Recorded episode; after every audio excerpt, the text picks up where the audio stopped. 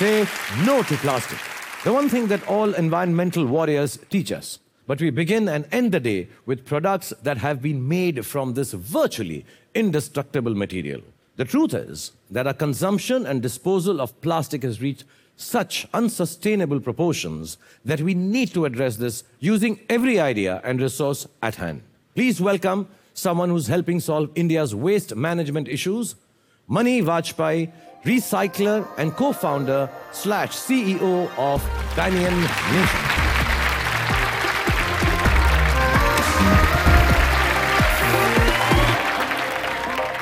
If recycling were an Olympic sport, India would win the gold medal.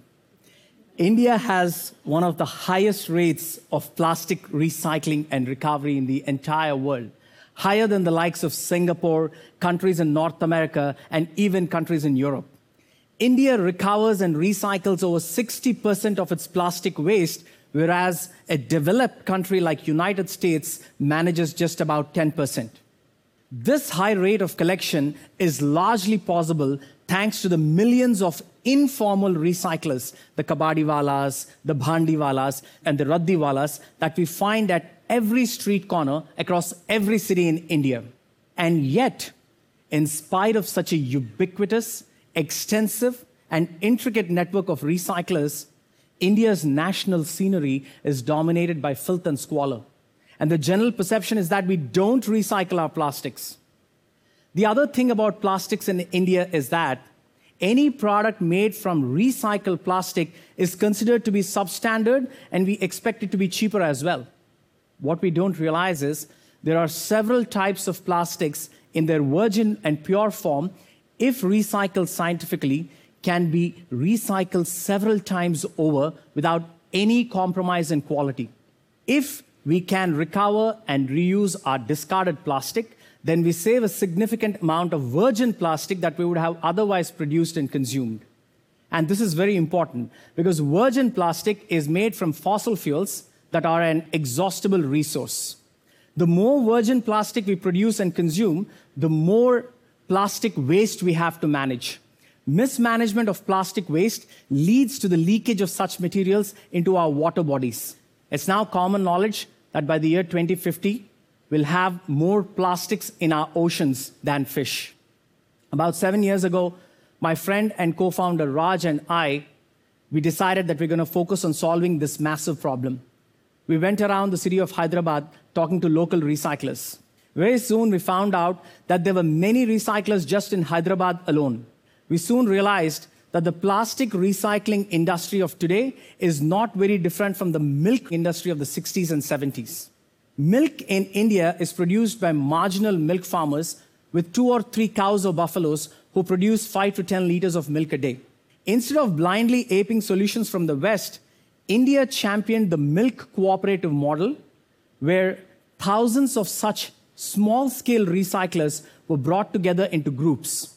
With scale came innovations and investments. India was transformed from a milk deficit nation to the world's leading exporter and producer of milk.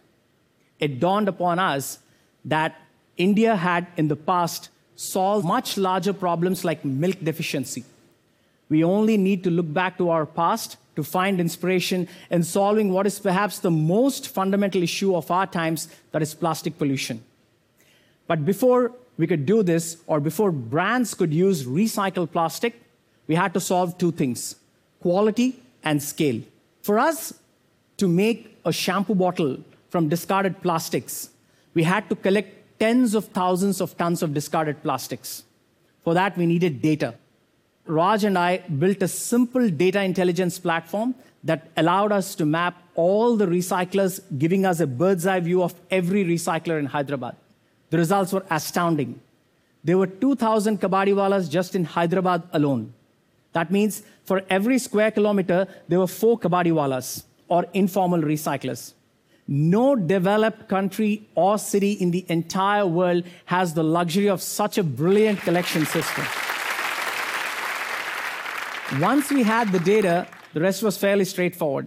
We started trading with the informal recyclers.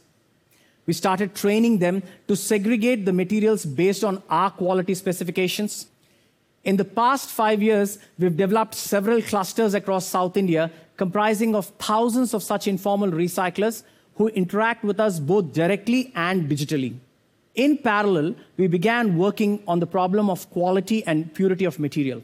So, in the past five years, we developed a proprietary cleaning technology that allows us to eliminate all contaminants. Today, Banyan's recycled granules have undergone stringent quality testing and have been certified by top global FMCG and automotive companies.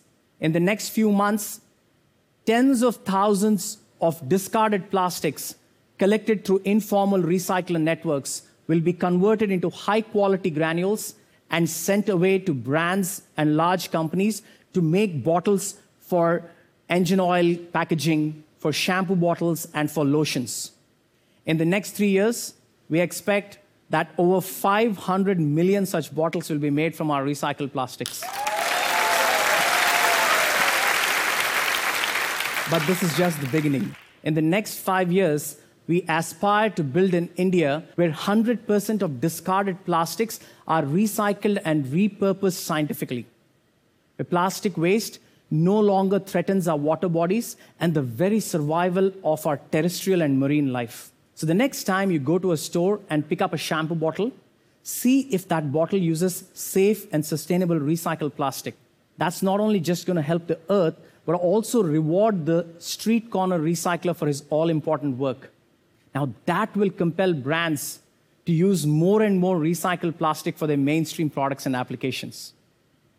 Our tradition and our culture has a lot of ancient wisdom. Let's not destroy the only planet we have, the only home we have. Thank you.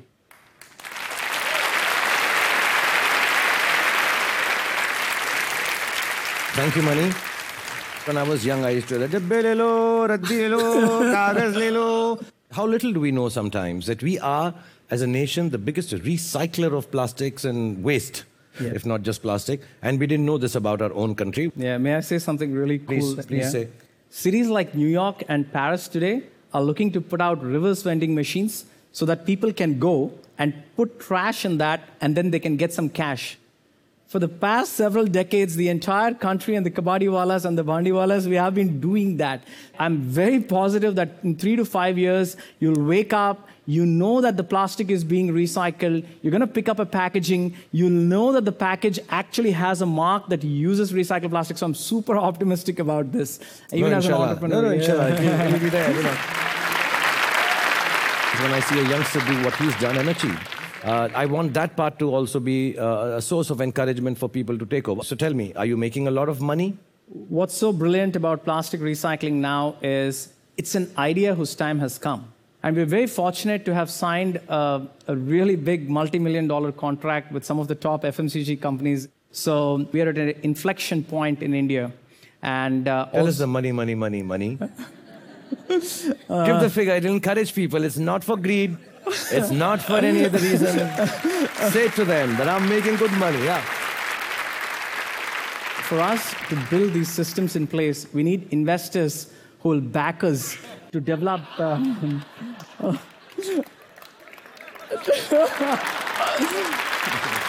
just slipped right in. You have to be like money. That I'm asking how much you're making is already making it off me. But I may look stupid, but I'm not. I totally, totally and completely believe in the concept of recycling plastic, and I'm going to help uh, Mani with my first investment. That all the plastic bottles that we have at shootings, in every shooting of mine, I'm going to send it to his company to recycle, starting from these four. Thank you very much, Mani. Thank you, sir. Thank you so much. Big round of applause for Mani, guys.